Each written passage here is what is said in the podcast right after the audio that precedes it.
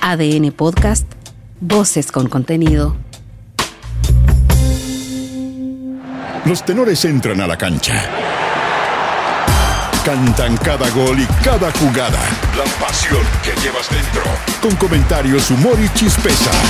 No te pierdas ningún balón ni pase. Aquí comienza el show de los tenores. Se quedó haciendo guardia. Universidad de Chile no contará mañana con Pablo Aranguis, quien fue, comillas, liberado para resolver un problema individual por el que fue denunciado.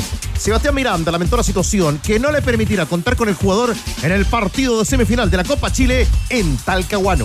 Lamento no poder contar con él, porque obviamente el club eh, está tratando ayudándolo eh, desde la parte legal para, para salir lo antes posible de esto, aclararlo sobre todo, aclarar la situación porque las versiones que yo leí ayer del involucrado son bastante distintas a las que, a las que dice Pablo.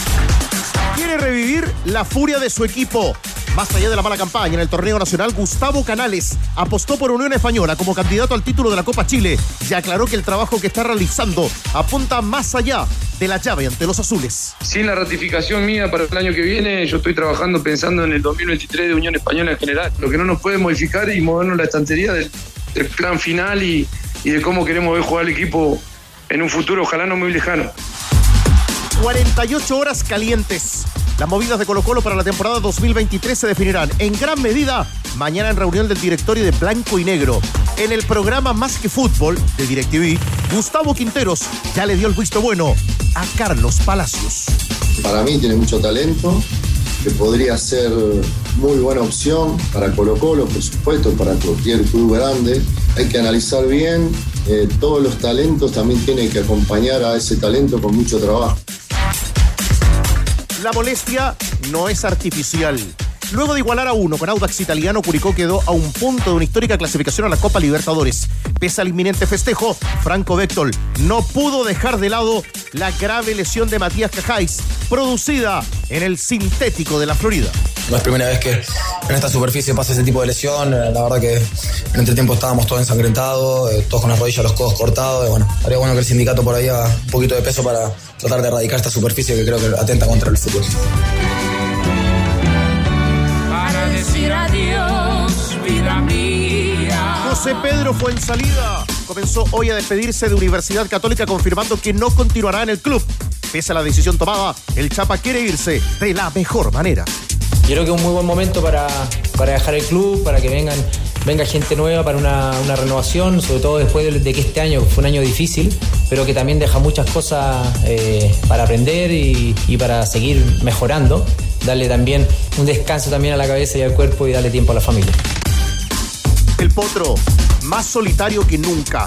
Mientras Deportes Melipilla se convirtió en el primer descendido a la segunda división profesional, Cobreloa arrancó su preparación para la última y decisiva fecha del ascenso. Matías Cano aseguró que nunca bajará los brazos para lograr el retorno a primera división.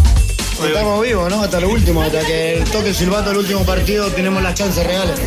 Ya nos pasó a nosotros la cuenta de que festejamos antes de tiempo y no fue mal. Esperemos que ahora el fútbol nos guiñe el ojo y nos devuelva lo que nosotros hicimos. Y en ADN.cl. Revisa los detalles de la entrevista a Claudio Bravo en un prestigioso medio europeo. Mira el sorpresivo anuncio de Julio Barroso en conversación con los tenores de la tarde. Y entérate además de la dolor- dolorosa derrota del Nico Yarri en el Challenger de Ortiz 6 en Italia. Los tenores están en el clásico de las dos. ADN Deportes. La pasión que llevas dentro.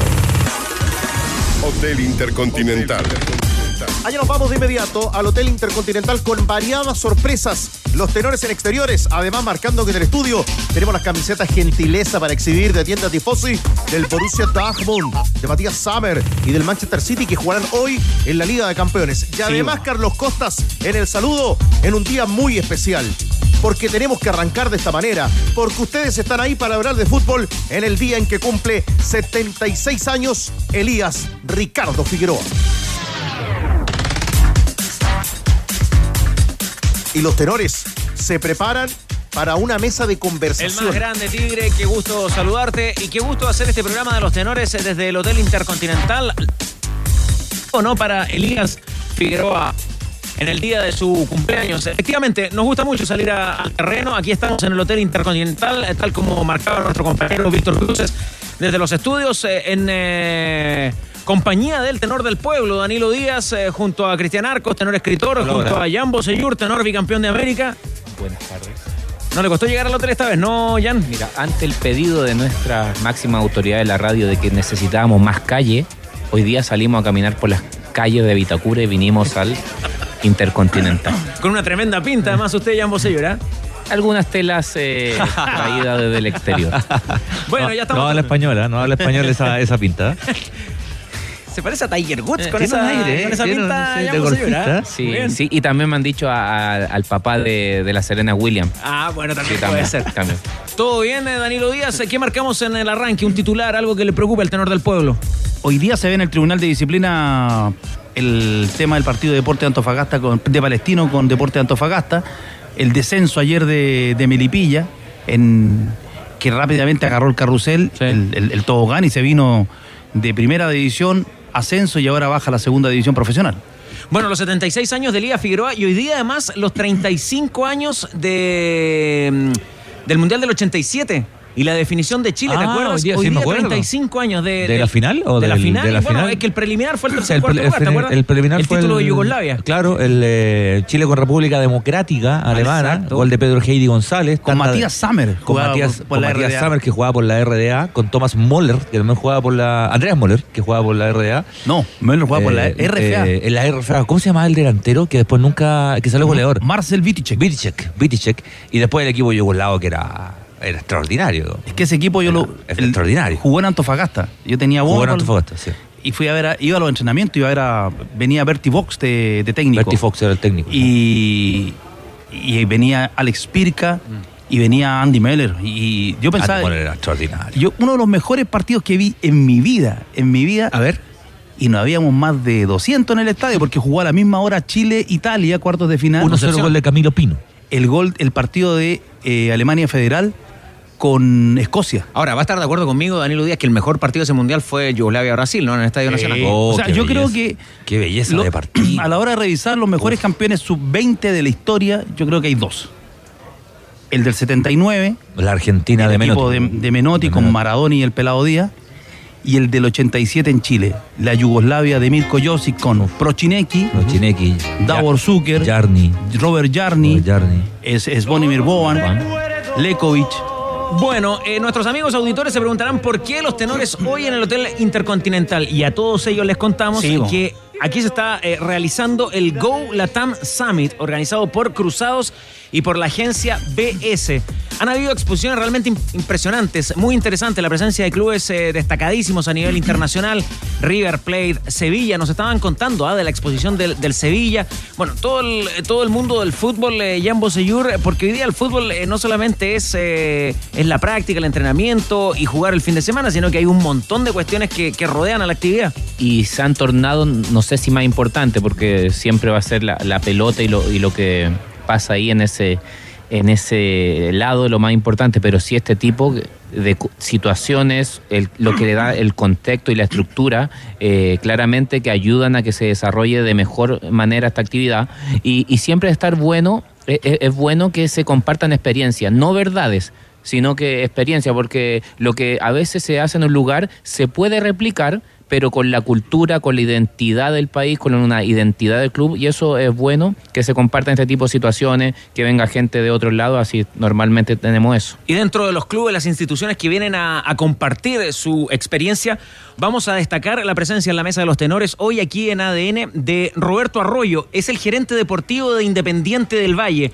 Dos sudamericanas, finalista de dos Libertadores, una Libertadores también en la categoría sub-20, una institución que desde Chile se ha mirado mucho en el último tiempo cómo ha sido el plan de desarrollo para este club del fútbol ecuatoriano. Roberto, bienvenido a los tenores de ADN, un gusto estar contigo acá en Santiago. Eh, El gusto es mío. Eh, buenas tardes a todos. Pues es un placer estar aquí en los tenores con, con ustedes y, y en este país que es, que es muy querido para mí, para, para el Ecuador también. Eh, somos países amigos y, y la verdad vengo mucho por acá. Eh, mi, mi esposa tiene ascendencia chilena, entonces participo muchas veces de, de viajes acá con la familia y la verdad siempre es un placer estar en, en este país. dos Copas Sudamericanas, una final de la Copa Libertadores. Eso desde el, desde el éxito, desde lo que se ve. Pero hay un dato que a mí me llamó profundamente la atención el año 2016, cuando revisé las listas de buena fe de la Copa Centenario. Ecuador presentó de los 40 jugadores que presentó Ecuador, no sé si eran 14 o 16 con, formados en Independiente del Valle. ¿Cómo es ese proceso de, de búsqueda? Porque no es casualidad encontrar esos talentos, ese biotipo de jugadores, futbolistas muy veloces, muy fuertes, centrales grandotes. Creo que es, bueno, marcamos diferencia en cada una de las posiciones de la cancha, ¿no? No todos son grandotes o, o físicos. Miren que acabamos de ganar una Copa Sudamericana y, no por decirlo así, eh, nosotros trabajamos mucho con la raza negra, pero había, habían dos jugadores en esa final de raza negra. Creo que no va por ahí, sino que cada posición te exige o te demanda determinadas características eh, y nuestro scouting va en torno a eso, no es solamente el scouting local, sino el scouting internacional. Si venga un jugador Lautaro Díaz que hace gol y asistencia en una final, el mejor jugador quizás de la Sudamericana, viene jugando hace seis meses en tercera de Argentina.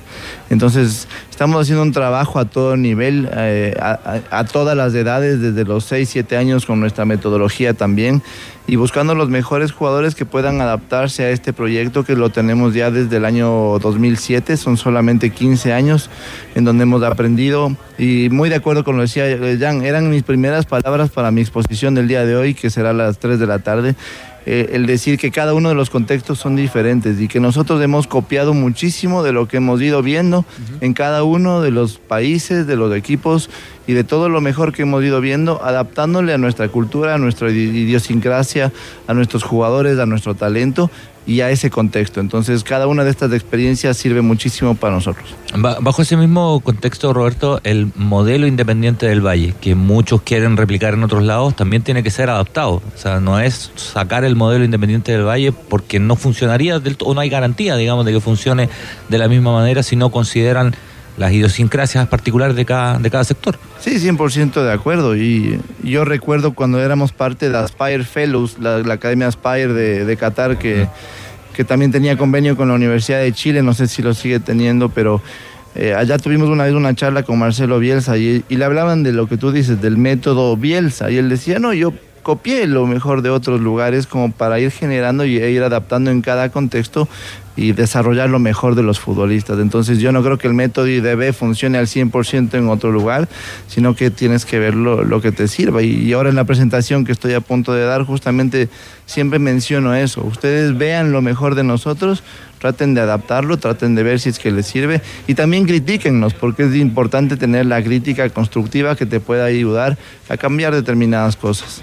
El otro día, tras la, eh, obtención del título de, de la Sudamericana, su entrenador eh, dijo, y yo creo que genuinamente dice, acá no hay buenos entrenadores, no hay, ni buenos ni malos entrenadores, sino buenos proyectos o malos proyectos. Y haciéndole un, halago exclusivamente a la estructura de Independiente del Valle.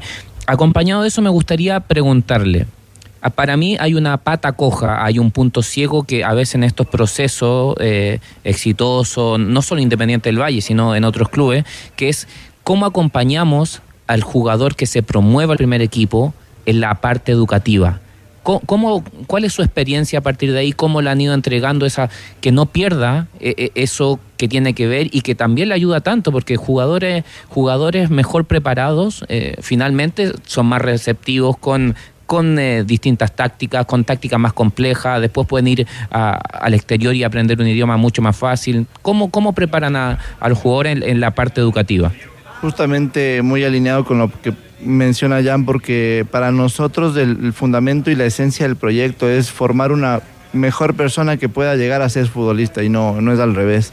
Entonces, de ese proceso educativo venimos trabajando desde el 2010 eh, con el Ministerio de Educación del Ecuador y nosotros en 2014 generamos un proyecto que se llama el Bachillerato Técnico en Deportes y Recreación creado por Independiente del Valle y aprobado por el Ministerio de Educación. Entonces el jugador tiene educación ya deportiva desde las bases como para si no llega a ser un futbolista, pues poder determinar qué carrera seguir después. Y tan importante es la educación que claro, a nivel público no te cuesta nada, tienes todo por parte del Estado, pero nos dimos cuenta que no era tan buena, no era tan buena y sobre todo en el tema de los idiomas, en el tema de las herramientas que se les da a los chicos para el futuro. Y a partir de este mes de febrero volvimos a la parte privada, adoptamos una metodología nueva de Colombia que se llama el Reinvented Schools, que trabaja totalmente autónomo el jugador y estamos ya eh, prácticamente ocho meses trabajando con esta nueva metodología e invirtiendo más o menos eh, medio millón de dólares al año en darles esta educación a los jugadores. Así que genera, genera eh, un, ruido, un- un- una cifra de este tipo, pero es parte de la educación que necesitamos. Y trasladar también eso a los entrenamientos. Ya no estamos generando solamente entrenamientos en español, sino también en inglés, porque al final el jugador a dónde quiere salir.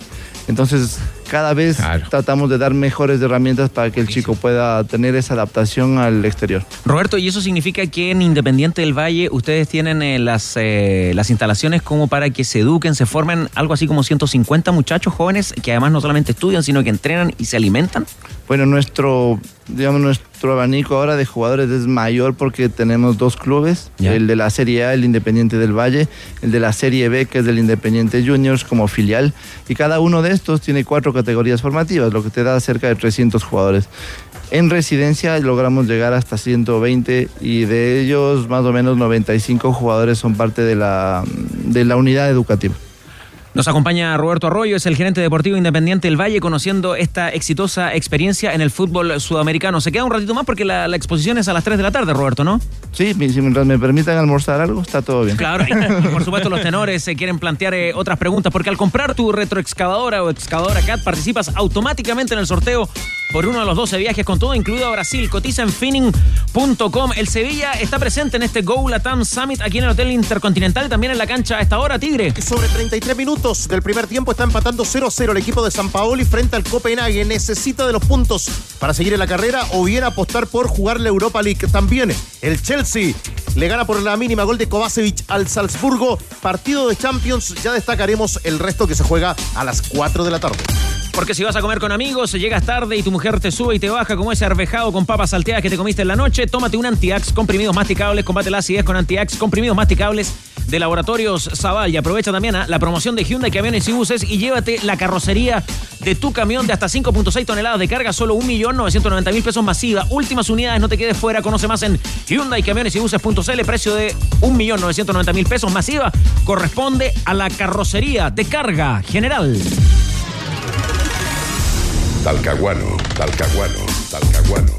Bueno, será la sede del partido, ¿no? La, semifinal entre la Universidad de Chile y la Unión Española. Alberto López, trovador, ¿qué tenemos que saber de azules e hispanos?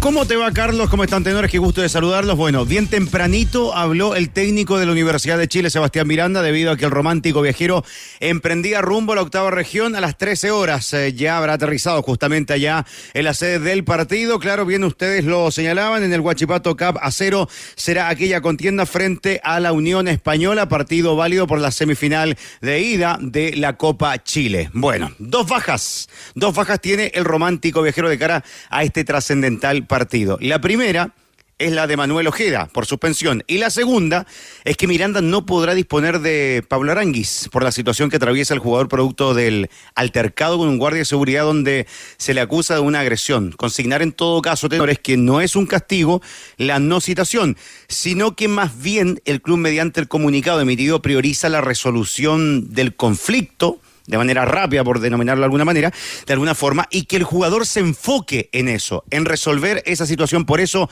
la no citación para este partido importante del romántico viajero. Justamente de este tema se le consulta al técnico de la Universidad de Chile, Sebastián Miranda, acerca de la situación de Pablo Aranguis, y esto fue lo que respondió. Pablo el día de ayer llegó en perfectas condiciones. Yo estuve conversando con él, me contó todo lo sucedido. Él llegó en, en la hora, en la hora que corresponde, entrenó como corresponde, sin ningún atisbo de, de bajar la intensidad, sin ninguna sin nada. Entonces, él reconoce que tuvo, que tuvo un- una discusión fuerte con, con una, con, una persona, pero, pero sí, yo, yo quiero decir eso, que, que Pablo llegó en perfectas condiciones a entrenar y que sí me lamento el no poder contar con él, porque obviamente el club eh, está tratando ayudándolo eh, desde la parte legal para, para salir lo antes posible de esto, aclararlo sobre todo, porque las versiones que yo leí ayer del involucrado son bastante distintas a las que, a las que dice Pablo. Ya, la palabra de Miranda Bosellur, ¿cómo interpretamos esta declaración del técnico de la Universidad de Chile? Uh, Leo, sí, ¿llegó bien a entrenar? Dice que sí, eh, Sebastián Miranda. Eh, O sea, siento lo, lo que es realmente relevante es que no pueda contar eh, con él para este fin de semana y, eso es independiente si, si la resolución del conflicto es positiva o negativa para, para Pablo Arangui. Lo, importante era que contara con, sobre todo en este momento que si bien ya no es tan complicado, pero sí me parece que mientras tenga a disposición todo el plantel y a partir de ahí él tome sus decisiones, está bueno. Eh, obviamente que cualquier atisbo o cualquier eh, rumor de conflicto a la U en este momento no le suma, más, más bien le resta. Sí, ya, va- ya, ya, ya comentamos la, la ausencia de Ojeda ¿no? para, para el partido con la Unión eh, mañana en, en Talcahuano, pero Pablo Aranguis no ha sido el que esperaba la Universidad de Chile. ¿ah? Yo iba a hacer eh, acento en, en aquello. No, no, obviamente no da lo mismo no contar con un jugador aunque esté pasando por un no, no el mejor momento, porque siempre es mejor tener todas las cartas, ¿no? Y a partir de ahí eh, uno uno puede evaluar eh, a, a Pablo Aranguis a partir de su potencial. Y yo creo que lo evaluamos mucho a partir de su potencial. Que Aranguis te puede hacer esta cosa, que Aranguis te puede abrir un partido, que Aranguis te puede marcar diferencia de uno contra uno. Pero hace rato que no lo hace. Eh, y la- los motivos yo no, no los, no los conozco. Puede ser un tema efectivamente solamente de rendimiento futbolístico eh, u otro. Pero, mm, pero quería hacer el acento en, en eso. O sea, Aranguis hace un par de años era alternativa de selección, de nómina, de selección. Eh, y hoy día no es titular en la U. ¿no? Eh, y con justicia no es titular en la.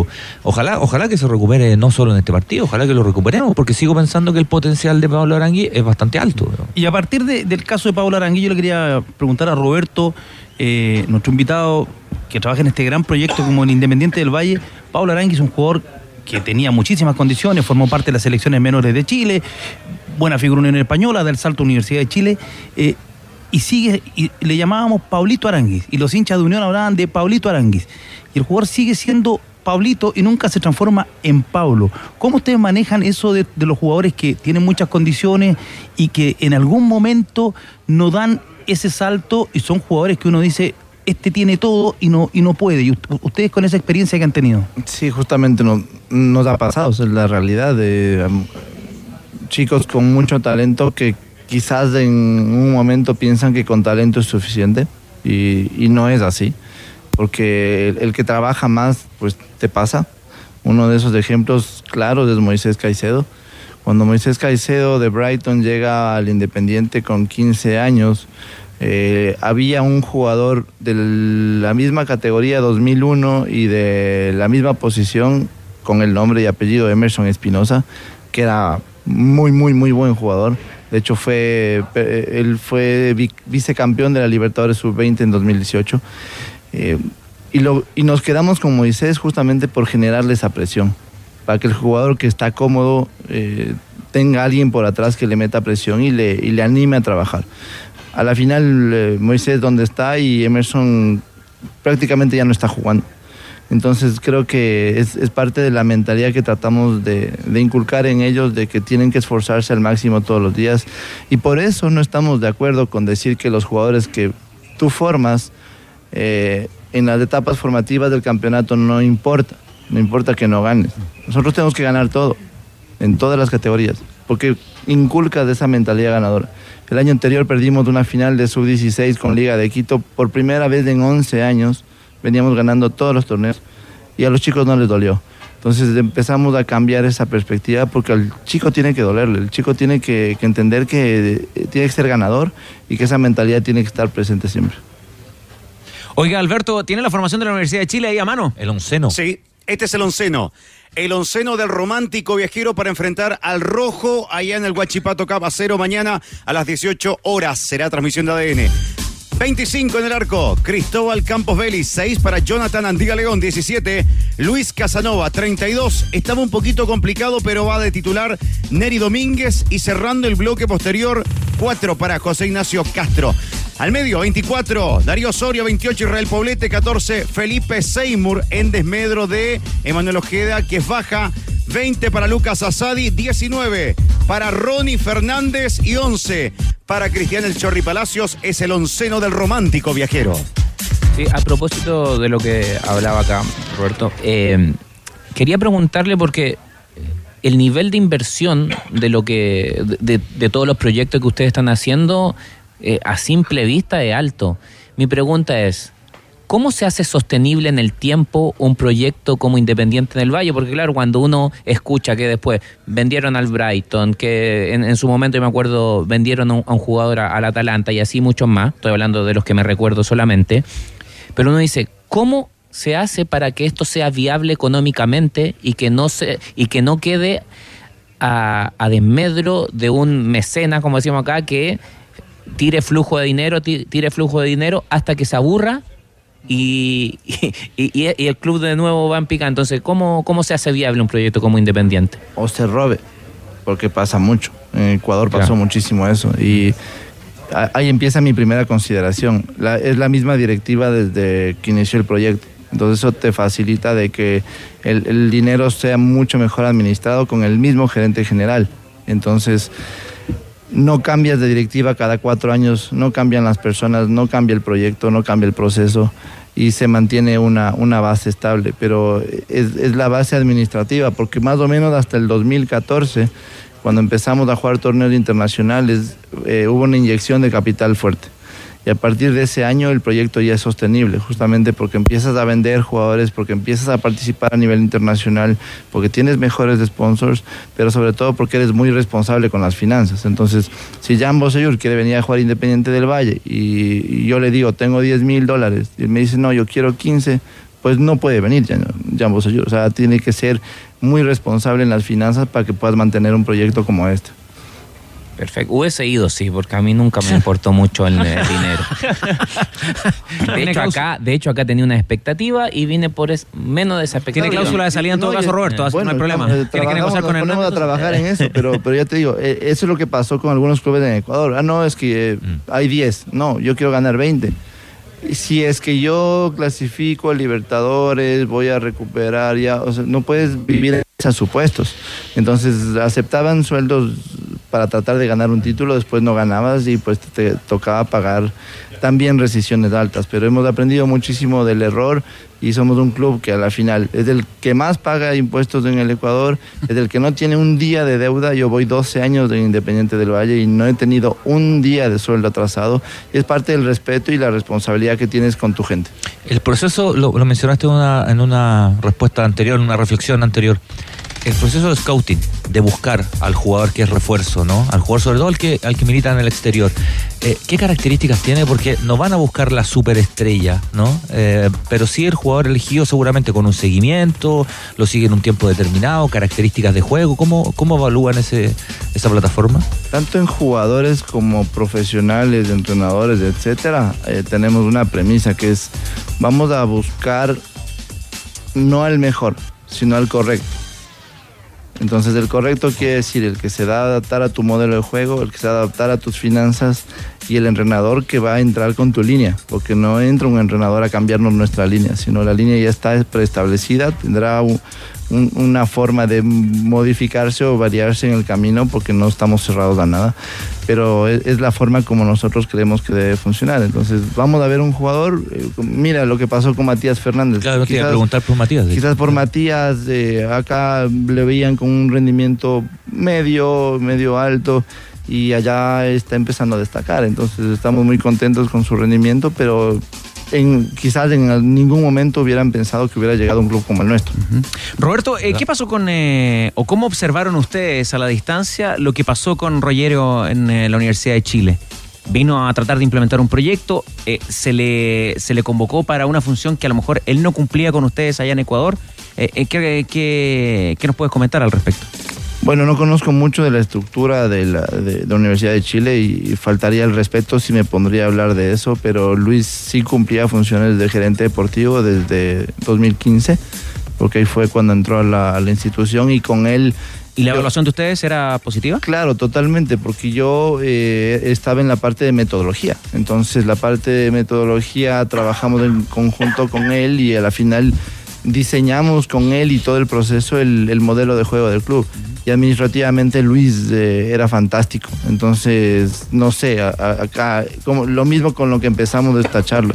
El contexto es diferente y uno tiene que saber adaptarse al contexto. Y, y, y a la final no sé si por ahí pasaría el tema de su salida. Y en el caso de Martín Anselmi, que aquí vino, no le fue bien al principio y ustedes lo, lo llevan, lo, lo- no sé si lo rescatan, pero le dan otra, otra oportunidad. Ustedes, ustedes lo conocían de antes. Bueno, teníamos un inconveniente ahí, porque en Ecuador, claro, la temporada es desde febrero hasta diciembre. Y si te cambia un entrenador en julio y tienes solamente tres semanas, tienes que tratar de buscar un perfil que se adapte lo más rápido, para, tanto para el juego, porque ya les digo, nosotros vamos a escoger el, el- el correcto, no el mejor. Creíamos que Martín, ya habiendo trabajado en el club un par de años, conociendo la metodología, conociendo prácticamente la mitad de los jugadores, iba a poder adaptarse de mejor manera. Y, y ahí está. Y tampoco creo que le fue tan mal en Unión La Calera. Creo que, que- que empezó a hacer eh, algunas cosas buenas. Eh, estaba teniendo una buena sudamericana en mi punto de vista. Pero bueno, esas esas son circunstancias del fútbol que a nosotros más bien nos facilitaron poder llevarlo. que ese problema que se produce, que ocurre muchas veces, eh, están los, que le pasa a los equipos chilenos, que están en los dos torneos, plano local, plano internacional. Y ahí al final el dirigente se empieza a preocupar por lo que empieza a pasar en el plano local, es que el equipo se queda, se queda, pero claro, en el terreno internacional el equipo venía bien. Pero mira, nosotros jugamos entre julio y octubre 26 partidos en tres meses. ¿Cuánto es el plantel de ustedes? 27 jugadores, pero 20 bueno, 26 porque estaba uno roto el cruzado, todavía no se recupera. Pero jugamos 26 partidos en tres meses, en tres competiciones. Y en las tres estuvimos a punto de llegar a la final. Llegamos a la final sudamericana, llegamos a la final de Copa Ecuador, que va a ser este mm, 9 de noviembre. Y en Liga Pro nos quedamos eh, en segunda posición, digamos que casi a punto de poder llegar a una final. Entonces, creo que sí se puede lograr y, Martín nos demostró que estaba muy capaz para eso. Eh, Roberto, a mí me, me produce una inquietud y quería preguntártela. Eh, con respecto a, cómo ustedes hacen la bajada, usted tiene una estructura que, que facilita y, y le da mucha motivación a, lo- a los jóvenes ¿no? en, en que jueguen. De ahí la bajada con el entrenador. ¿Hay cierto lineamiento o le dejan libre autonomía con respecto eh, a los minutajes, por ejemplo? ustedes le dicen, ¿sabes qué? Nos gustaría que este, est- estos cuatro que, que son nuestros proyectos, que tenemos un plan específico para ello, vayan sumando minutos de una manera paulatina con este piso de minutos o se lo dejan a, a libre elección y autonomía del entrenador. En mi función como gerente deportivo es conversar. Y, eh, y los chicos para el proyecto siempre son importantes. Entonces el, el- el proyecto siempre saca nuevos jugadores y esa es la facilidad de tener este Independiente Juniors porque la Serie B es competitiva. Entonces estos chicos nuestros de 18, 19 años, por ejemplo, jugaron los primeros seis meses en Independiente Juniors en Serie B y ya en el siguiente semestre los volvimos a transferir al Independiente del Valle para que puedan tener oportunidad ya de con el primer plantel. Y debutaron cinco jugadores entre 18 y 19 años. No le vamos a exigir que le pongan un jugador, eso nunca lo haríamos, sino es una conversación de ir viendo en qué momento, en, en qué circunstancias de los partidos o de las tres competiciones que estábamos teniendo que iban a facilitar que jueguen más jugadores y que todos estén en ritmo competitivo. Al final, uno de estos chicos terminó jugando eh, contra Melgar los últimos 15 minutos allá en Perú en lugar de un jugador de 27 años, por ejemplo. Entonces, eso ya son eh, eh, características de la propia institución en donde él ya trabajó y, que sabe hay chicos con muchísimas condiciones y que puede darles esa confianza. Roberto, ¿qué más tenemos que saber de- del, del modelo de Independiente del Valle en términos del financiamiento? Me imagino que hay derechos de televisión, hay venta de jugadores, usted ya nos contó del proyecto con el Ministerio de Educación, ¿no es cierto? Pero no es el Independiente del Valle todavía un equipo convocante al fútbol ecuatoriano, entendemos que no, no es un equipo, un club que arrastre multitudes a, a sus partidos, a con cuánta gente promedio juegan, y, y es ahí también un desafío que tienen eh, a futuro. 100%, porque es, es- es un club que por ahora podrá llevar un promedio de 2.000 a hasta máximo 3.000 aficionados. Por eso hicimos un estadio de 12.000 porque creíamos que con eso era más que suficiente y nos permite jugar hasta fase de grupos de Libertadores. Eh, después nos ha tocado ir a otros estadios, pero, pero bueno, es, es parte del, asunto. Eh, vivimos mucho del tema de las ventas de jugadores, de las transferencias y también eh, de los sponsors. Eh, mucho más allá del tema de la hinchada, pero ojalá eh, conforme vas ganando títulos, porque siempre es importante, uno dice, no, no, la hinchada, va a cre-". si no ganas es mucho más complicado, y si tampoco ganas no le puedes exigir más al sponsor que, que suba las cuotas, entonces eh, mientras nos vaya bien en el área deportiva, pues el área comercial está muy contenta. Eh, ¿Por qué poco interés eh, para la final de la Libertadores de este sábado en Ecuador? Es la información que al menos nos llega desde Guayaquil. ¿no Poquitas hay entradas vendidas, sí. Pocas entradas vendidas. ¿Tiene alguna explicación, Roberto, usted para eso? Bueno, vimos también que pasó algo similar en Córdoba, ¿no? Entonces es, es- es difícil a veces el tema de los, de los accesos y, y no puedes saber eso también hasta que lleguen los dos equipos a la, final, final. porque si llega un equipo peruano contra un equipo colombiano o ecuatoriano, pues seguramente tendrá mucha afluencia de, de- de público. Entonces es, es parte de la nueva realidad de las finales únicas. Acuérdense que nosotros jugamos contra Colón con un lleno completo. Y, eh, y las circunstancias se dieron para eso. En este caso, Sao Paulo no pudo llevar tanta gente, pero bueno, eh, fue una, una linda final y la disfrutamos mucho. Bueno, muchísimas gracias Roberto, el gerente deportivo, Roberto Arroyo, gerente deportivo de Independiente del Valle, por eh, compartir la mesa con los tenores de, de ADN. No sé, personalmente, Danilo, Cristian, Jan, eh, la primera vez que yo por lo menos supe de, de la existencia de Independiente del Valle fue la Copa Libertadores del 2014, ¿no? Un partido rarísimo ahí en Santa Laura, 5-4, que le ganaron a la Ah, Unión sí, Española. ¿no? ¿se A la? Unión Española. Usted Nueve vino, goles, ¿sabe o sí, no? sí. Estaba- no, no, no, ya, no, no, yo estaba de coordinador de formativas en ese entonces, entonces no, no Un grupo con San. Lorenzo que después fue campeón de la Copa y con Botafogo, Sí, ¿se sí. acuerda? Sí, sí, partidos. eh, hemos tenido eso, hablábamos con Jan hace un rato con Colo Colo en 2016. Tú jugaste, ¿no? Ya, Sí. contra Independiente. Que- Empatamos a dos allá y a uno acá.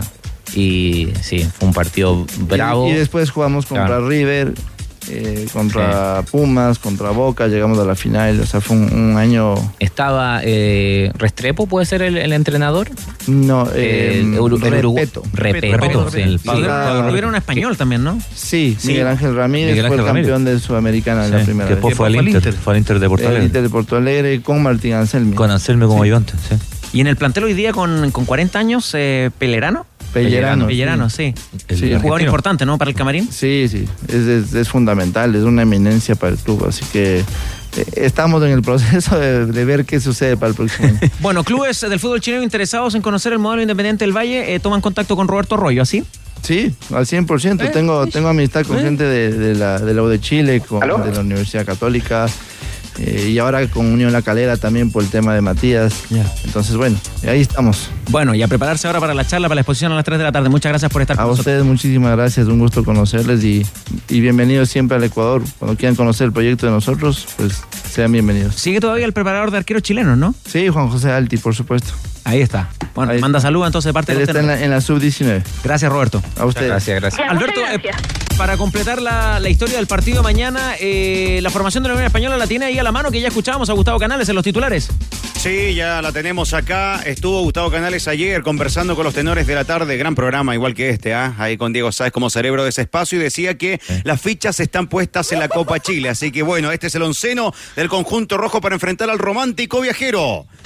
Con Miguel Pinto en el arco, José Luis Aranda, Jonathan Villagra, Valentín Vidal y Luis Pavés. Felipe Masri, Brian Ravelo, Diego Acevedo, Bastián Yáñez, Leandro Garate y Gabriel Norambuena es el onceno del mágico Gustavo Canales. José Cabero será el juez principal del partido mañana a 18 horas en el Huachipato Cup a cero semifinal. Ida Copa Chile será transmisión de la banda de ADN.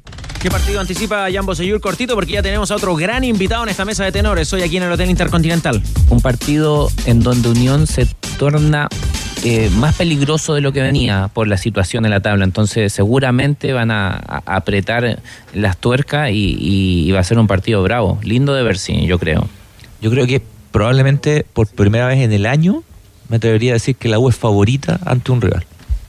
Es un favoritismo, eh, obviamente Circunstancial. debatible, circunstancial, coyuntural, pero en todos los otros choques individuales yo veía que la U remaba de atrás. A la Católica remaba atrás y la eliminó. Me parece que esta vez la U llega mucho mejor que la Unión. ¿De acuerdo con esa idea, Danilo? si bien no viene bien Unión Española, ha sido el peor equipo de la segunda rueda, sintió demasiado la ausencia, la, la partida de Víctor Felipe Méndez. El, el equipo se, se desarmó. Ahí se nota la presencia de un, jugador, cómo un equipo no fue capaz de, de, de reacomo- de reacomodarse. Quizás no, no se trajeron los reemplazantes, se terminó yendo César Bravo. eh, y no sé si la, la solución era sacar al entrenador un entrenador además que conocía el fútbol joven del equipo, que sabía qué futbolistas podían eh, comenzar eh, a jugar en primera, a, te- a tener minutos en primera división. Y Unión Española hoy día además este, tiene para el fin de semana el partido frente a Coquimbo Unido, partido que, que mira Deportes La Serena, Coquimbo Unido, Antofagasta.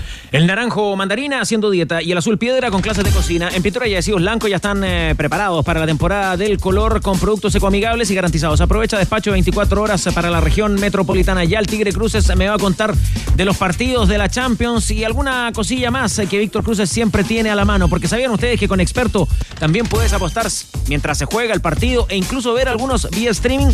Debes buscar los partidos únicos y en vivo y apostar por tu conocimiento. Porque con Experto tienes más de 50 tipos de apuestas en vivo y por streaming para apostar y mirar el partido mientras lo juegas. Mucha atención, chupete, porque con Polla Experto. ¡Jueguen!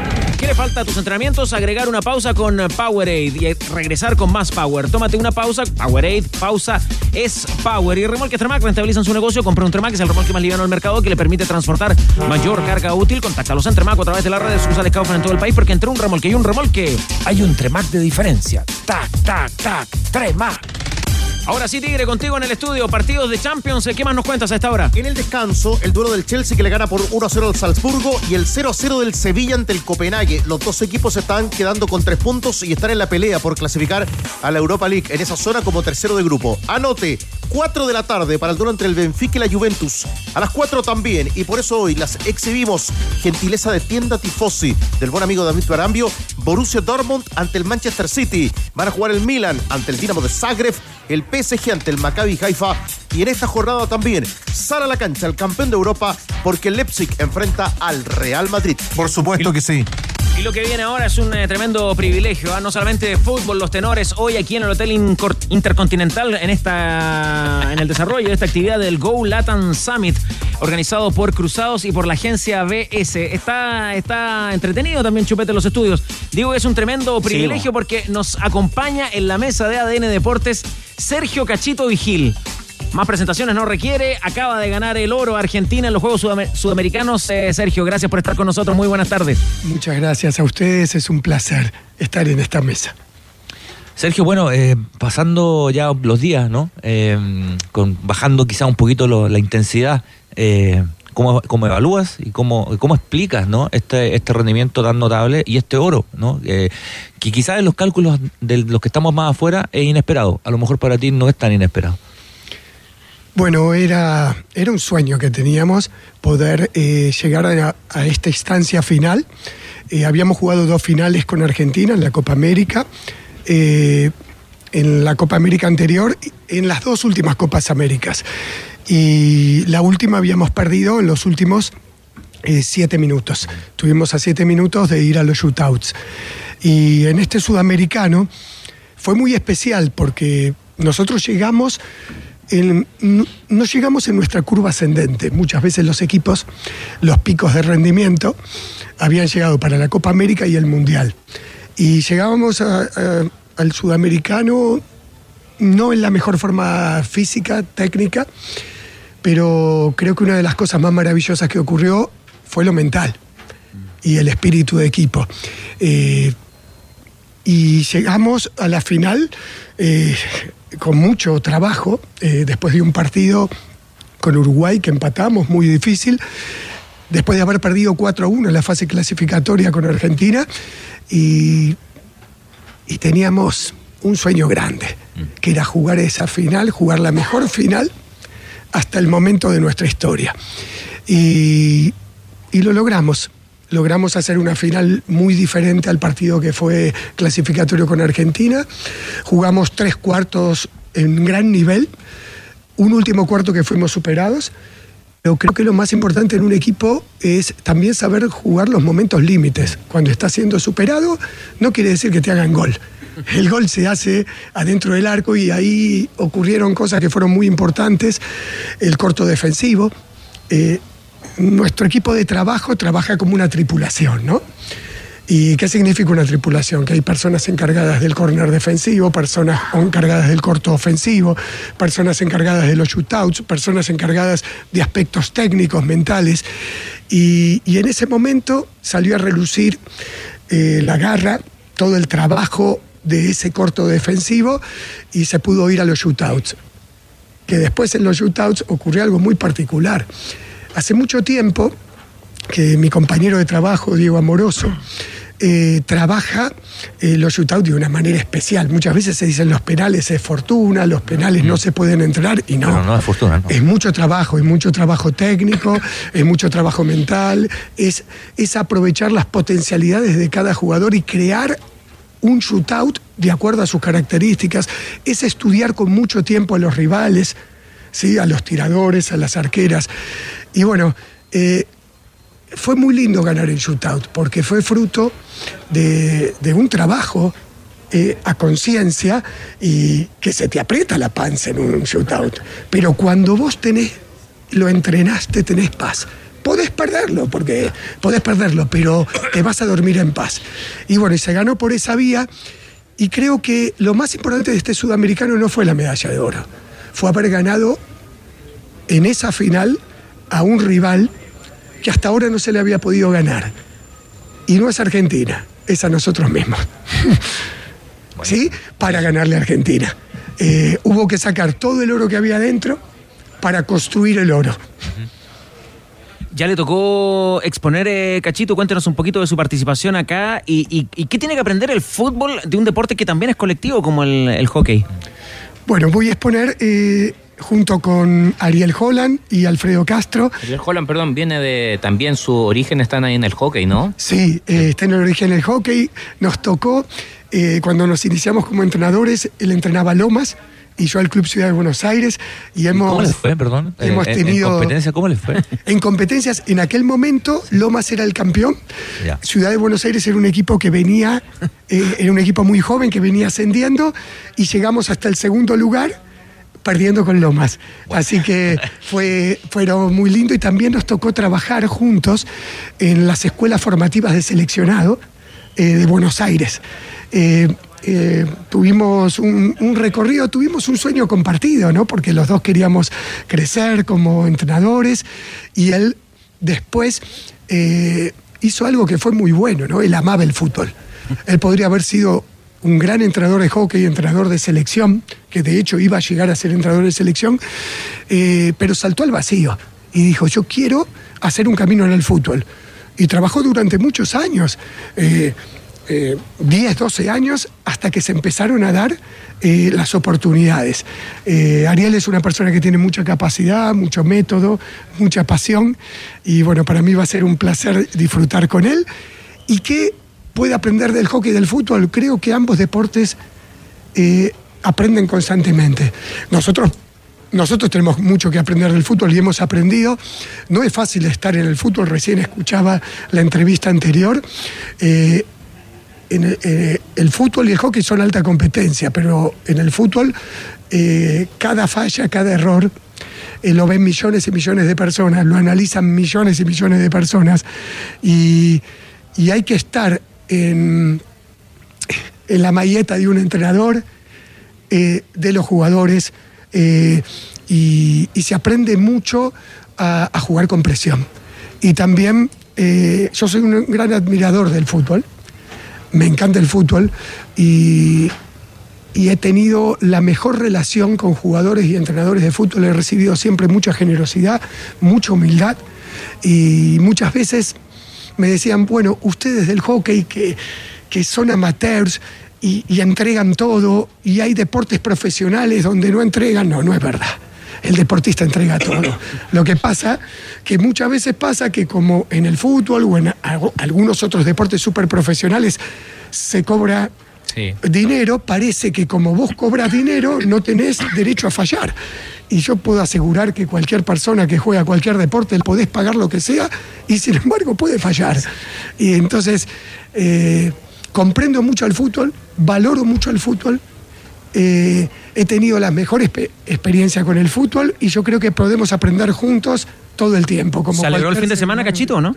¿Se alegró el fin de semana con lo que pasó en el fútbol en Argentina o es hincha de otro equipo? Eh, yo soy hincha de River, eh, pero me alegré con lo que pasó en el fútbol argentino. Ah, usted no es de los que está enojado con el muñeco. No, de ninguna manera. Eh, todos los que vivimos de verdad el fútbol y los que competimos, eh, lo que queremos es ganar el juego. Y va más allá eh, de que nuestro resultado influya o no eh, en nuestro eh, oponente.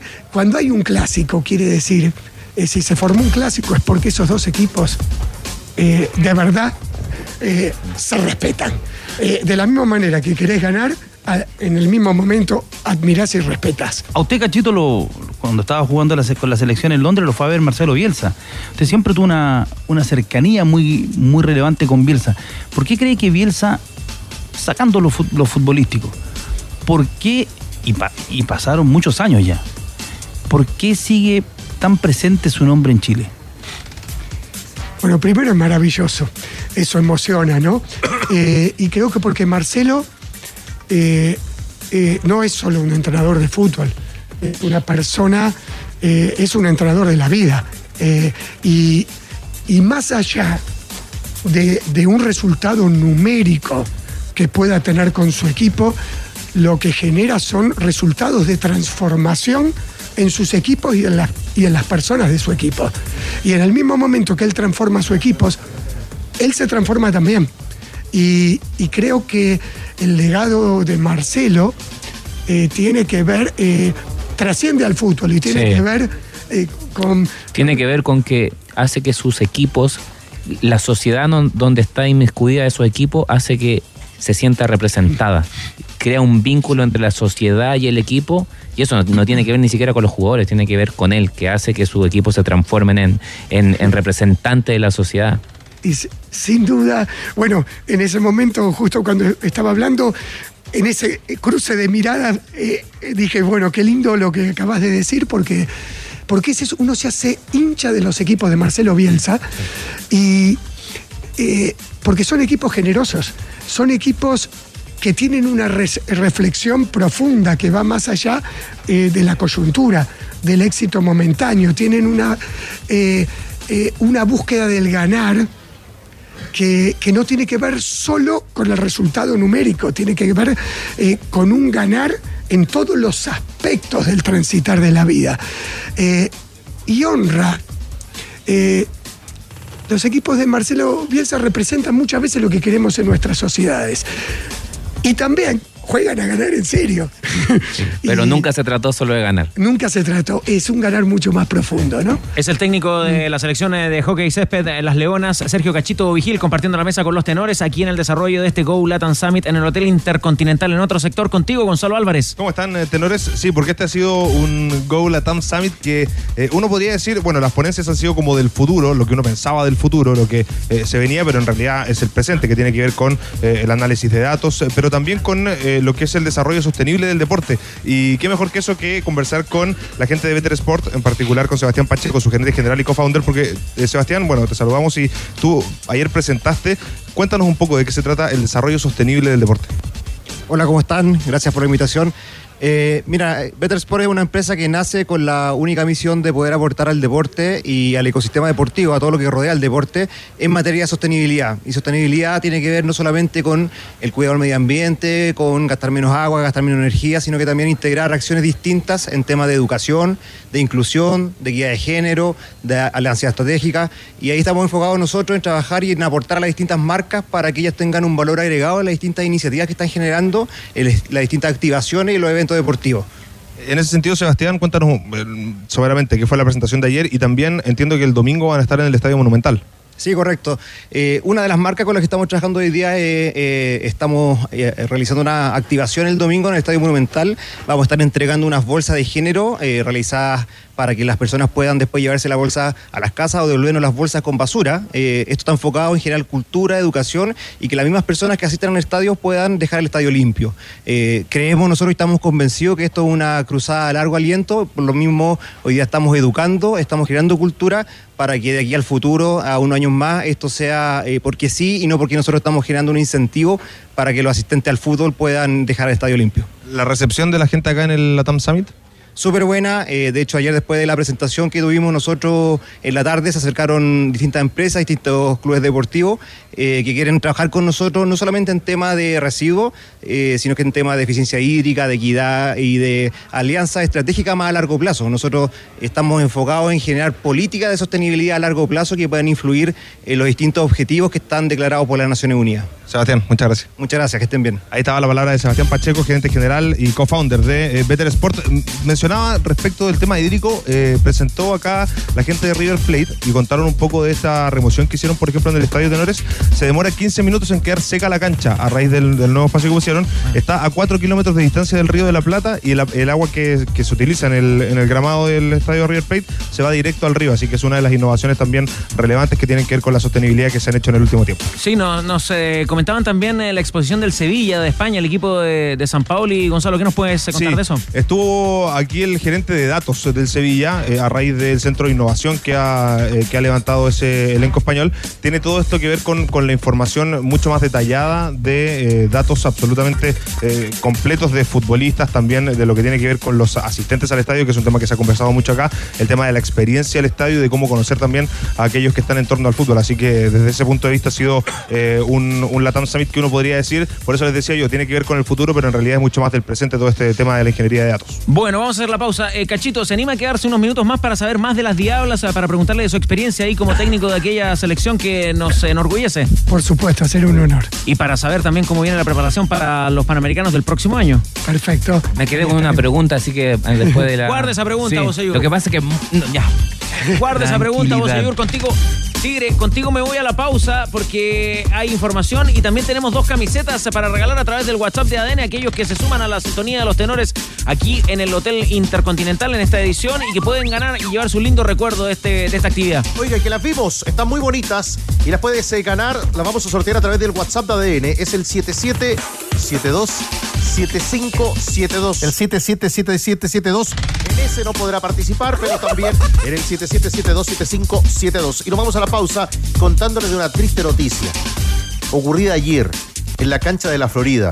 Lamentable y grave lesión que se confirma de Matías Cajáis, en defensa del conjunto de Curicó tras el empate 1 a 1 con Audax Italiano, que lamentablemente sufrió una rotura del tentón de Aquiles tras el partido ante los itálicos. Los tenores no desafinan. ADN Deportes, la pasión que llevas dentro. ¿Te has dado Colo Colo. Mañana reunión clave en Colo Colo. ¿Qué tiene que saber el hincha del Popular, Cristiana Ávila Soto? Sí, porque mañana se reúnen eh, los directores eh, de blanco y negro para comenzar a definir el futuro del equipo de cara a la próxima temporada, a sacar cuentas, a ver el presupuesto, fundamentalmente eh, cuánto hay en la billetera para poder reforzar el equipo, para renovar jugadores. También van a tomar una postura en torno a la lista de la ANFP. Entonces, mañana el directorio de blanco y negro va a estar bien movidito en el estadio Monumental. Antes, escuchemos al técnico Gustavo Porque a propósito de refuerzos, uno que vendría caminando al estadio Monumental es la joya Carlitos Palacios. Y esto dijo Gustavo Quinteros, el director técnico de los Salvos en DirecTV Sports.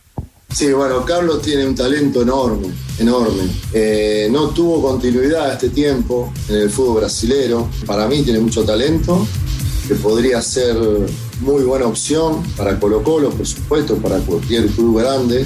Hay que analizar bien, eh, todos los talentos también tienen que acompañar a ese talento con mucho trabajo. Si no, es difícil. Hoy el fútbol moderno hoy no, no se juega solo con el talento. Vos podés tener muchas condiciones y si no presionás bien, si no haces el trabajo táctico, si no corres cuando el equipo no tiene la pelota, si no tenés que ocupar los espacios, tantos cuando tenés que defender o cuando tenés que atacar, moverte a velocidad, etcétera, etcétera. Hay un montón de situaciones que el jugador tiene que asumir más allá de ese talento.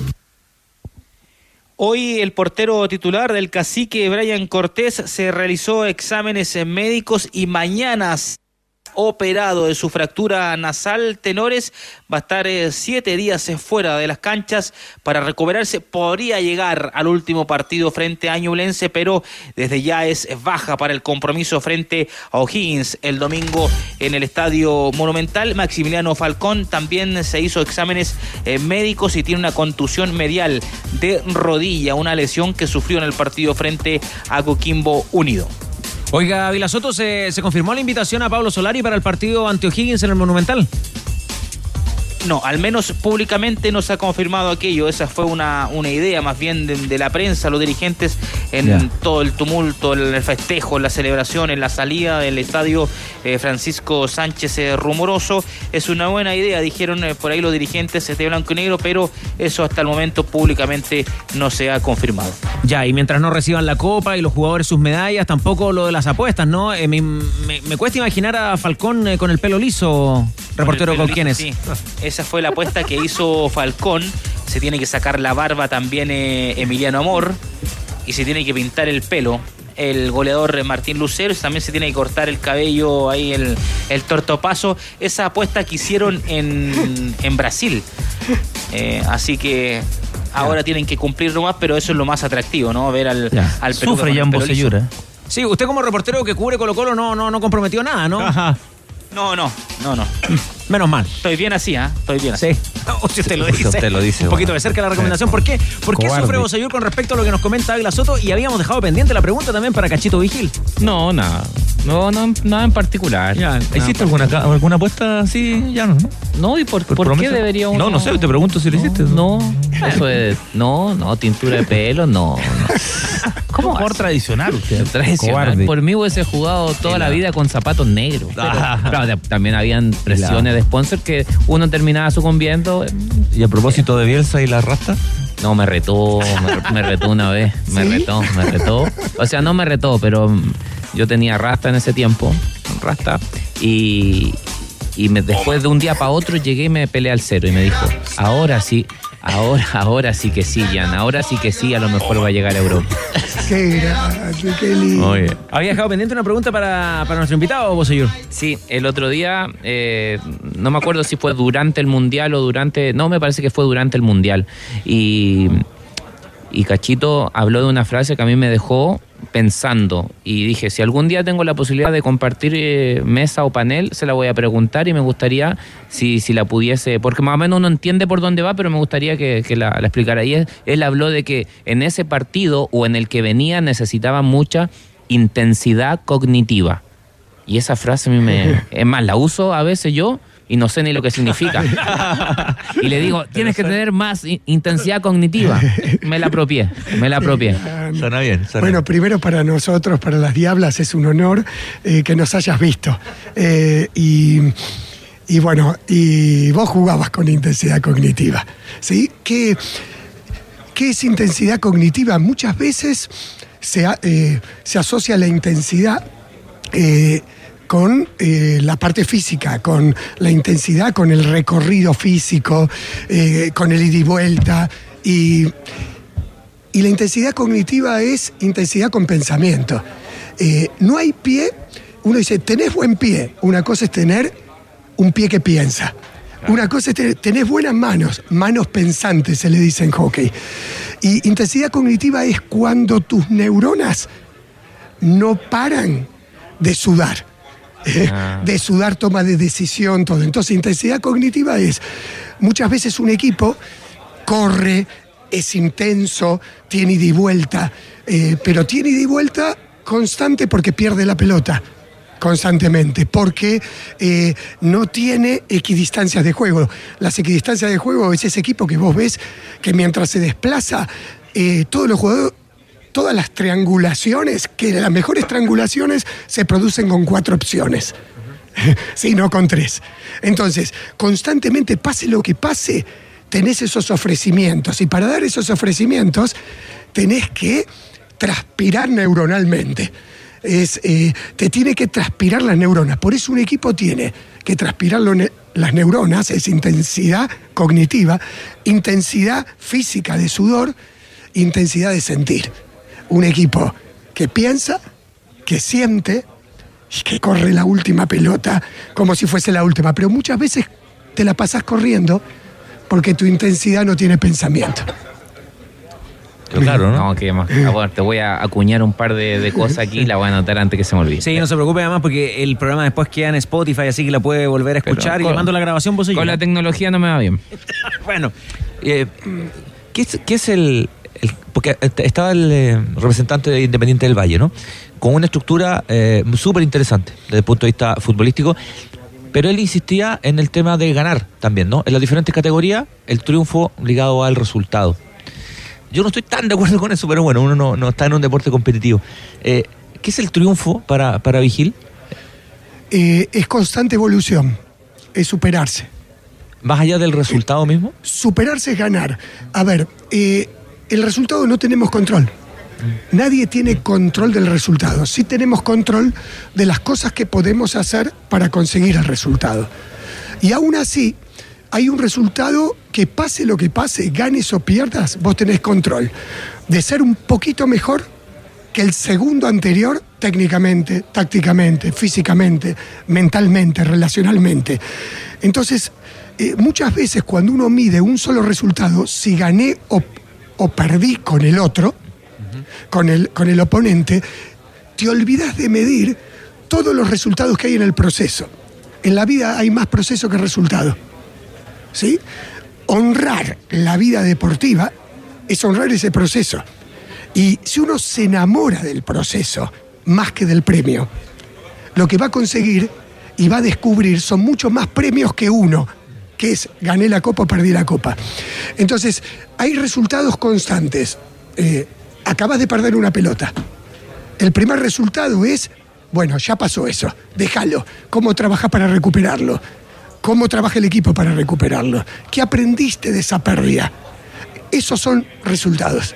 Resultados de un equipo dentro del proceso partido. Si todos esos resultados cada vez van evolucionando, como consecuencia, va a ser muy difícil que pierdas el partido, salvo que otro sea tan bueno como vos. Y si es tan bueno como vos, un poco mejor que vos, bancátela.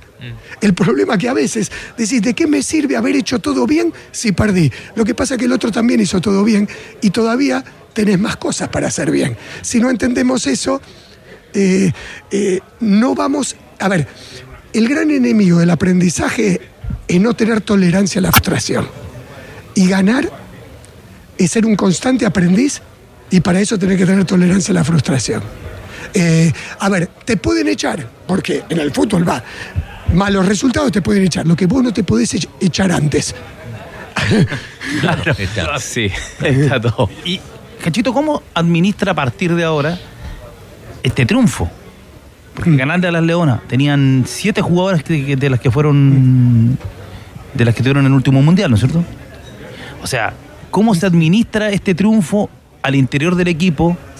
Mantener a las jugadoras donde tienen que estar, no con el que se que se le ilumine, el que les cambie el segundo piso, como decimos muchas veces en Chile, y cómo se administra también esto que va, que me empezó a ocurrir, pensando ya en los panamericanos, que bueno, este equipo está para otra cosa, hay, hay una, hay un ambi- en el ambiente deportivo se empieza a mirar de otra manera ya las diablas. ¿Cómo administrar eso? Que es muy difícil, ese salto de, de calidad, que yo lo veo en el fútbol, yo creo que en los últimos 20 años, el día que Chile le ganó a Argentina, el 15 de octubre de 2008, ahí el equipo dio un salto y la gente se dio cuenta que se podía hacer algo más. Pero ¿cómo se administra eso? Bueno, es, es muy importante eh, lo que estás mencionando. Primero, disfrutar del éxito o del triunfo, pero ten en cuenta que el próximo partido lo comenzarás en cero. Primer punto. Eh, también, eh, cuando te toca perder duro, eh, eh, tener la dignidad de saber que el próximo partido también lo comenzarás en cero. Ahora, hemos ganado un partido muy importante en un torneo que para Chile es muy importante. Lo primero que hay que diferenciar que el sudamericano es un torneo muy importante a nivel país, deportivo país, donde juegan todos los deportes. Pero en el hockey es un, es un torneo de eh, no de máxima magnitud. La magnitud tuvo el triunfo con Argentina. Eh, lo que hay que tener en cuenta es que fue un partido. ¿Sí?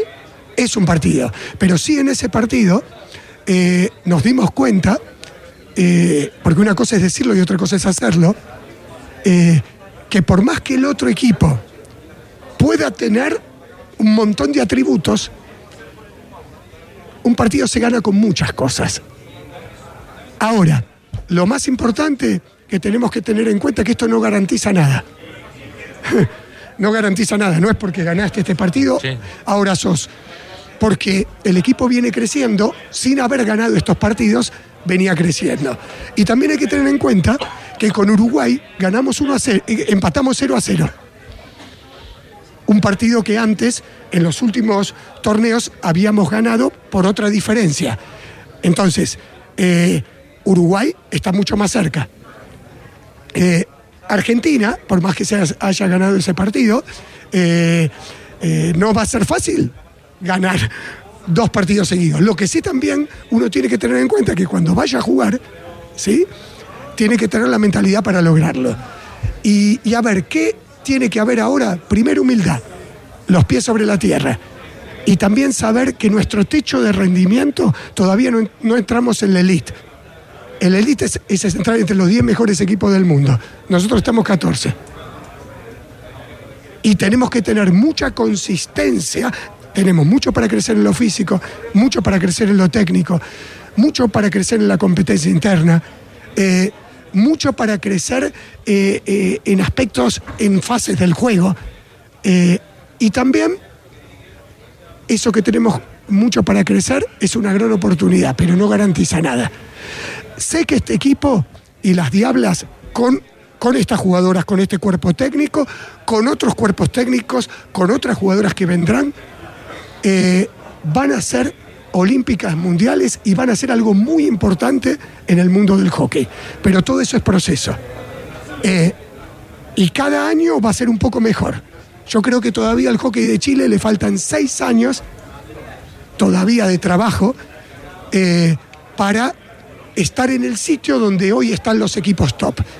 Lo que sí no tengo dudas es que ya está teniendo un ADN, como ocurrió con los muchachos de fútbol. Hay momentos donde tu ADN se transforma. ¿Sí? Y no te garantiza nada, porque todos los días tenés que trabajar para lograrlo. Pero hay algo que pasa dentro.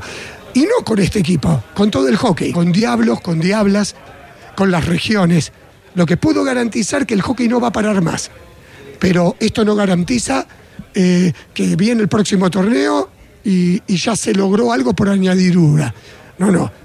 En el Panamericano va a haber cinco equipos que van a lograr palmo a palmo por estar entre los cuatro primeros primero. Y después que estén entre los cuatro primeros para lograr estar en una final.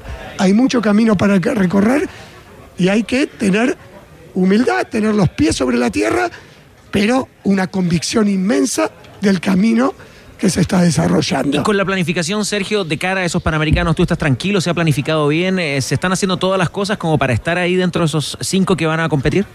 Eh, se, se está, eh, estamos recorriendo ese camino. No tengo dudas eh, que vamos a llegar en muy buena forma al Panamericano y que también va a ser muy importante que cuando un equipo va logrando cosas hay que generar una competencia interna cada vez más grande, porque la competencia interna es la que te permite que nunca te aburgueses. Y la competencia interna no es solo entre- para los jugadores, la competencia interna constantemente como entrenadores. Por eso hablo de tripulación. Sergio Cachito Vigil, técnico de las Diablas, en conversación con los tenores de ADN Deportes. ¿Le gusta el fútbol? Es hincha de River, pero a usted no le gusta tanto el fútbol como Ariel Holland. Usted va a seguir dedicado a esta disciplina, ¿no? ¿O, o podríamos llevarnos alguna sorpresa? Me encanta el fútbol. eh, lo que sí, tengo que devolverle tanto al hockey que no me va a alcanzar la vida para devolver. Y a ustedes una cosita más. ¿Por qué? Porque cuando quise ir a un coro, me sacaron corriendo. Y hoy los tenores me invitaron a estar con ustedes. Es una cosa maravillosa la que me pasó. Cachito, como hincha de River, ¿qué le deja Gallardo a River? ¿Qué fue Gallardo para River? Eh, Gallardo eh, fue, eh, fue cuerpo técnico. Porque Gallardo fue un, un líder excepcional eh, que se preocupó por todo el club, por todas las divisiones del club, que se preocupó por armar equipos de trabajo, aunque siempre se lo nombra Gallardo, para, para Marcelo Gallardo, su equipo de trabajo es fundamental. Y sobre todo, trabajó para la excelencia, para que cada jugador pueda mejorar su versión anterior. Y creo que el legado que dejó es eh, cómo hacer que un equipo cada día pueda defender mejor, pueda jugar mejor el juego de posesión. Enseñó a que también en los momentos de crisis, cómo se pueden sacar otras cosas que son importantes y también un equipo, el eh, hacer grande en la derrota, no solo en la victoria. Sergio Cachito Vigil, el técnico de las Diablas, eh, contándonos también de, mm, de su admiración por, eh, por el trabajo de Gallardo y por el amor que siente por la camiseta de River, sin ánimo de comprometerlo acá en Chile. ¿Con qué equipo simpatiza, ya que le gusta tanto el fútbol, Cachito? Eh, hoy en Chile simpatizo con el equipo de mis amigos. Porque muchas veces pasa que cuando vos tenés amigos o compañeros, ¿Ya? sos hincha, querés que le vaya bien. ¿Y de qué colores son sus amigos? Y eh, por respeto he aprendido que en el fútbol esa pregunta hay que. Eh, hay, uno no la tiene que, hay que gambetearla, ¿no? Hay que hacerla en- en lo privado, no en lo público. En lo privado. Bueno, está bien, lo felicito. Muy, buena definición en ese shootout. ¿Lo dije bien o no, Cachito? Gracias. El técnico de las Diablas en conversación con los tenores. Si tú confías tu conexión a los expertos, cámbiate a Mundo, la internet fibra más rápida y estable de Chile. Desde 7,495 pesos en tumundo.cl o llamando al 691-00-900. Mundo, tecnología al alcance de todos. Tigre Cruces, están muy bonitas las camisetas de este Go Latin Summit de nuestros amigos de Playmaker. Entiendo que se puede seguir participando a través del WhatsApp de ADN, pero los ganadores se conocen en ADN Top Kia. Estaremos muy atentos. Son dos. Ustedes mandaron las fotografías, están hermosas, están preciosas las camisetas. Dos de nuestros amigos que están a esta hora participando a través del WhatsApp de. Aunque en la cancha quedamos lejos del mundial, con importaciones Reus, tu próxima construcción puede ser de nivel mundial, porque traen eh, sus pisos flotantes, sus cerámicas, cornisas, porcelanatos y también los pegamentos de los países eh, con los más altos estándares de calidad. Lo encuentras en Santiago, también en Chillán y Puerto Varas, importaciones Reus. Entra en importacionesreus.cl. Marcadores en el fútbol de la Champions Tigre. Va ganando el Sevilla, esto le permite ser tercero e ir consolidando, pero recién, recién se acaba de salvar el equipo de San Paoli, lo gana por 1 a 0 frente al Copenhague. Y en el otro monitor, a través de la señal de ADN, el Chelsea le gana por 2 a 1 al Salzburgo, restan 8 para el final. En Volkswagen nos mueve que la cobertura del fútbol femenino dure más que esta publicidad. Súmate con el hashtag Hablemos de Fútbol Femenino y hazte parte de esta iniciativa. Volkswagen nos mueve el fútbol. Llega al Mundial y se calienta el ambiente. Vive a tus solos en el ciclo de charlas el día después by Mastercard. Gabriel Batistuta, Beto Acosta, Sergio Vázquez y Ricardo Lunari hablarán de su vida, logros deportivos y la reinvención luego del retiro. 4 de noviembre a las 18.21 horas en el Centro Eventos La Católica. Venta de entradas por punto ticket. Y Sani presenta una dupla de gigantes excavadoras. Modelo SY356H y también está la SY500H. Diseñadas para grandes desafíos. Dos excavadoras que ofrecen alta potencia de motor y un menor impacto ambiental y máximo rendimiento en combustible. Cotiza la tuya en sani.cl. Sani, calidad que transforma al mundo. Universidad Católica. Universidad Católica. ¿Qué sabemos de los cruzados? Rocío Ayala, buenas tardes. ¿Qué tal, tenores? Eh, Bueno, una jornada muy emotiva hoy día en San Carlos de Apoquindo porque tuvimos eh, ya la palabra del capitán o del chapitán, mejor dicho, José Pedro fue en salida que vive sus últimos partidos ya oficialmente con la camiseta cruzada. Deja en duda si va a ser realmente el retiro, lo habíamos anticipado, si es que llegaba alguna oferta buena desde el extranjero en una liga que no sea tan competitiva, que no le tenga eh, quizás que tomar mucho tiempo lejos de la familia, lo iba a aceptar, por lo tanto, por ahora el retiro está en suspenso, pero sí no va a, no va a seguir vistiendo la camiseta de la franja. Lo vamos a escuchar, de hecho, eh, para explicar por qué toma esta decisión y también con respecto al recambio. Es hora ya de ver eh, nuevos ídolos en la UC, es hora de ver sangre fresca en la precordillera, esta es la palabra del Chapa. Yo creo que es un muy buen momento para, para dejar el club, para que vengan, venga gente nueva, para una, una renovación, sobre todo después de, que este año fue un año difícil, pero que también deja muchas cosas eh, para aprender y para seguir mejorando. Así que nada, yo creo que, estoy muy contento con lo, con lo que hemos vivido acá y obviamente se necesita también este descanso también mental y esta relajación, también para compartir con la familia, porque también hay que saber que, esto es una, carrera que, tiene una familia detrás, que está siempre y que está todo en el día a día y que sabe lo que cuesta eh, cada día más llegar a los partidos, el, sacrificio que hay que hacer para, para estar al 100, para poder competir semana tras semana. Entonces también es un tiempo para, para ellos también y para dedicarle, darle también un descanso también a la cabeza y al cuerpo y darle tiempo a la familia. La palabra de José Pedro fue en salida que va a ser despedido en el partido de Halloween el día lunes 31 de octubre ante Audax Italiano 20 horas en el Estadio Santa Laura. Lo autorizaron ya el compromiso, así que va a ser con los hinchas cruzados en Santiago para despedir a José Pedro fue en salida. El ausente va a ser Ignacio Saavedra, recordemos por expulsión ante Unión La Calera. ¿Usted ya tiene listo su disfraz de Halloween, eh, Rocío Ayala? Todavía lo estoy pensando. Ya, truco travesura puede ser. Pero me gustó el concepto, a partido de Halloween, 31 de octubre en Santa Laura. Claro. Está la promo ya. Ya. Eh, gracias, Rocío, que pase una linda tarde. Abrazo, abrazo. Más sueldo a final de mes es posible. Cámbiate hoy mismo a FP Modelo con la comisión más baja del mercado. Comprueba cuánto más puedes recibir en aumentatusueldo.cl. FP Modelo, pagas menos, ganas más. Cuánta simpatía. Claro, llegó la nueva guía del experto ICIA. Encuentra todo en herramientas, accesorios y materiales de la construcción. Si eres socio Mundo Experto, obténla por solo 1.990 pesos. Y si eres socio preferente, puede ser tuya gratis. Absolutamente gratis, solo en las tiendas Easy. Cambiar el teléfono por el último o ahorrar, sabemos que es difícil. Por eso piensa si lo necesitas. Caja Los Andes en alianza con Soy Focus te entregan una forma de ahorrar a través de la app Caja Los Andes o en cajalosandes.cl. Porque si vas a Movicenter es imposible que te vayas sin tu auto modelo 2023. Porque solo en Movicenter encuentras 37 marcas con todos sus modelos y versiones. Pruébalos en Movicenter, la ciudad del automóvil. Go Latam Summit en el Hotel Intercontinental, programa especial de los tenores. Jambo Seyura al cierre. Ayer algo anunciábamos a propósito de un anuncio que se hizo eh, publicado el día viernes de la semana pasada en el diario La Tercera con respecto a lo que podría ser un proyecto para usted y mm, la precisión eh, de parte de, parte de usted, pues tenor bicampeón de América, con respecto a qué es lo que es el horizonte más inmediato del tenor. Claro, me, me habló mucha gente preguntándome a, a raíz de esta nota que salió en, en un matutino de, de nuestro país. Un diario de circulación nacional. Eso, es un diario de circulación nacional. Y mi respuesta fue la misma para todos. Eh, yo estoy muy feliz haciendo lo que estoy haciendo en estos momentos. Le tengo un respeto muy grande a, a ese tipo y ese nivel de cargo. Y, y siento en lo personal que todavía no estoy preparado para asumir un desafío como ese. Eh, y, en lo- y en el futuro inmediato eh, no, no me veo vinculado a, ninguna de esas labores. Eh, en el futuro, en el futuro uno no, no puede decir lo que va a hacer, pero hoy día mismo, en un, en un horizonte, en un futuro mediano, no estoy, y estoy feliz y aparte tengo compromiso con, con, con algunas cosas. Claro, compromiso con Cobarde. el medio de comunicación, aquí en Radio ADN, también en ESPN. Y también me imagino eh, el interés de seguir formándose, ¿no, Boseyur? Sí, yo estoy en un, proce- en un proceso de, de pleno aprendizaje y agregándole cosas a, a esta personita. ¿Qué le pareció el campeón? Eh, bien, justo, justo, eh, justo con distancia.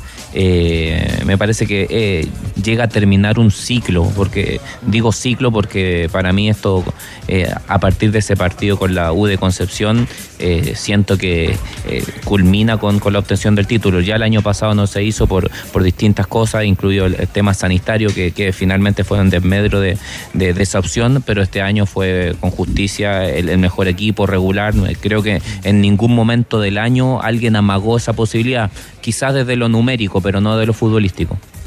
Bueno, en esa, en esa publicación que recién citábamos eh, se, se refería a Jan Bosellur, ya está hecha la aclaración de nuestro tenor eh, bicampeón de América, pero eh, se vinculaba a una de las candidaturas. ¿Cómo sigue ese, ese proceso eh, de cara al 8 de noviembre, Gonzalo Álvarez?